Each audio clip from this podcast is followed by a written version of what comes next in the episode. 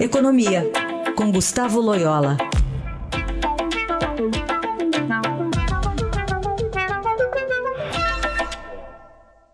Loyola, bom dia. Bom dia.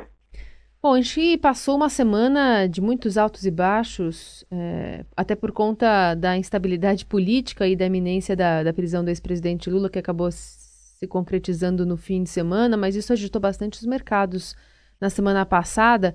Agora as coisas tendem a se é, dar uma normalizar, assim, dar uma acalmada? É, pois é, essa, essa volatilidade aí que atingiu o mercado no, na última semana, ela houve uma coincidência, né? Uma, uma piora do ambiente externo em função é, principalmente desse contencioso comercial é, entre a China e os Estados Unidos e domesticamente essa toda essa confusão, é, toda essa tensão gerada, vamos dizer assim, primeiro pelo julgamento do Lula lá no, no Supremo, né, do habeas corpus, e depois da decretação da, da, da prisão, enfim. É, tudo isso gerou muita, muita tensão, muita volatilidade. É, eu acho que esse é um padrão que vai seguir é, de agora até as eleições. É, eu acho que há uma preocupação muito grande em relação ao risco político, é, a preocupação em relação principalmente ao risco de se interromper aí é, essa gestão mais responsável na política macroeconômica e, e, principalmente com o destino das reformas, né, que são muito necessárias, notadamente a reforma da Previdência. Então, assim, o cenário eleitoral está longe de estar claro, aliás, está muito, muito é, é difícil de se extrair algum tipo de, de, de projeção, de, de, cenário, e isso tem preocupado muito todo mundo, né? Então, a, a incerteza é, é realmente a inimiga dos mercados, né? O risco, tudo bem, o mercado consegue precificar, mas quando é, tudo está muito incerto, é, a situação realmente fica muito mais complicada e os agentes econômicos tendem a, a, ser, a se tornar muito mais avessos ao risco, né? Ô Loyola, é, ainda na semana passada a gente teve aqueles vetos, né, que foram derrubados, vetos do presidente Michel Temer, aquelas negociações generosas com devedores, por exemplo. Está uhum. se fazendo uma conta de 13 bilhões, quer dizer, no dia a dia a situação também está difícil para o governo fechar essa conta. Está difícil, né? Tem, é, há boas notícias do, no, na área da arrecadação, a arrecadação está realmente vindo bem, graças à própria recuperação da economia, mas o, o Congresso, em ano eleitoral, resolveu aí abrir o cofre, né, é, de uma maneira irresponsável, e evidentemente isso, isso atrapalha muito a gestão fiscal, que já está muito apertada, né, então é, o Congresso parece que não está nem aí, aí não está nem aí para as dificuldades fiscais, quer mais é garantir aí o, a reeleição, o foro, o foro privilegiado e, etc., né?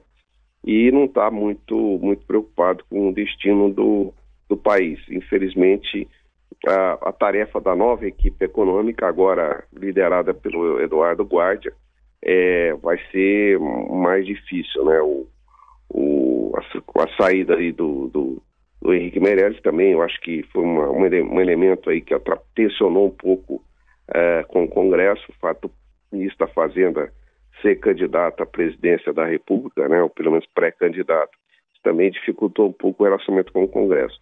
Vamos ver agora o, o Eduardo Guardia com um perfil mais técnico, como é que ele consegue aí é, lidar com essa questão fiscal que é realmente muito complicada. Aliás, o próprio Guardia era um, é, um, indicado assim que o mercado demonstrava alguma afeição, né? Apesar disso, a gente consegue ainda ver essa essa instabilidade, né, Loyola? Exatamente. Eu acho que não, não, há, não, há, não há dúvida que com o Guardia é, o Ministério da, da Fazenda está em muito boas mãos. Ele, ele vai levar adiante aí as políticas que vinham sendo praticadas.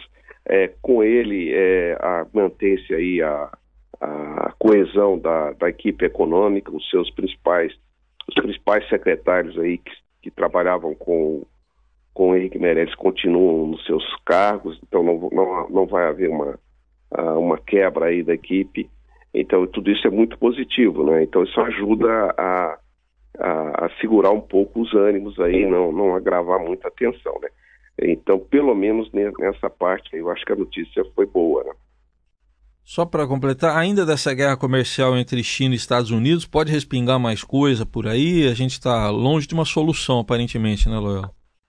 Longe de uma solução, né? Então, o ambiente está mais de, de uma, uma escalada entre os dois países, de, de represárias, né? De que um, pai, é, um, um, um, país é, coloca uma barreira, o outro é, retalia, depois ó, vem uma segunda barreira do primeiro país e, e, outra retaliação, e assim por diante. Né? Então, é, por enquanto, não, não abriu ainda uma, uma, uma, vamos dizer assim, uma, uma, uh, uma perspectiva de uma negociação aí entre os Estados Unidos e a China que pare com, esse, com essa escalada de é, protecionista.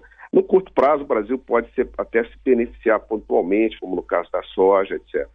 Mas é, a médio prazo é muito ruim, né? Porque isso vai é, prejudicando o comércio mundial e o, e o crescimento da economia, né? O que é ruim para todos, inclusive para o próprio Brasil, né?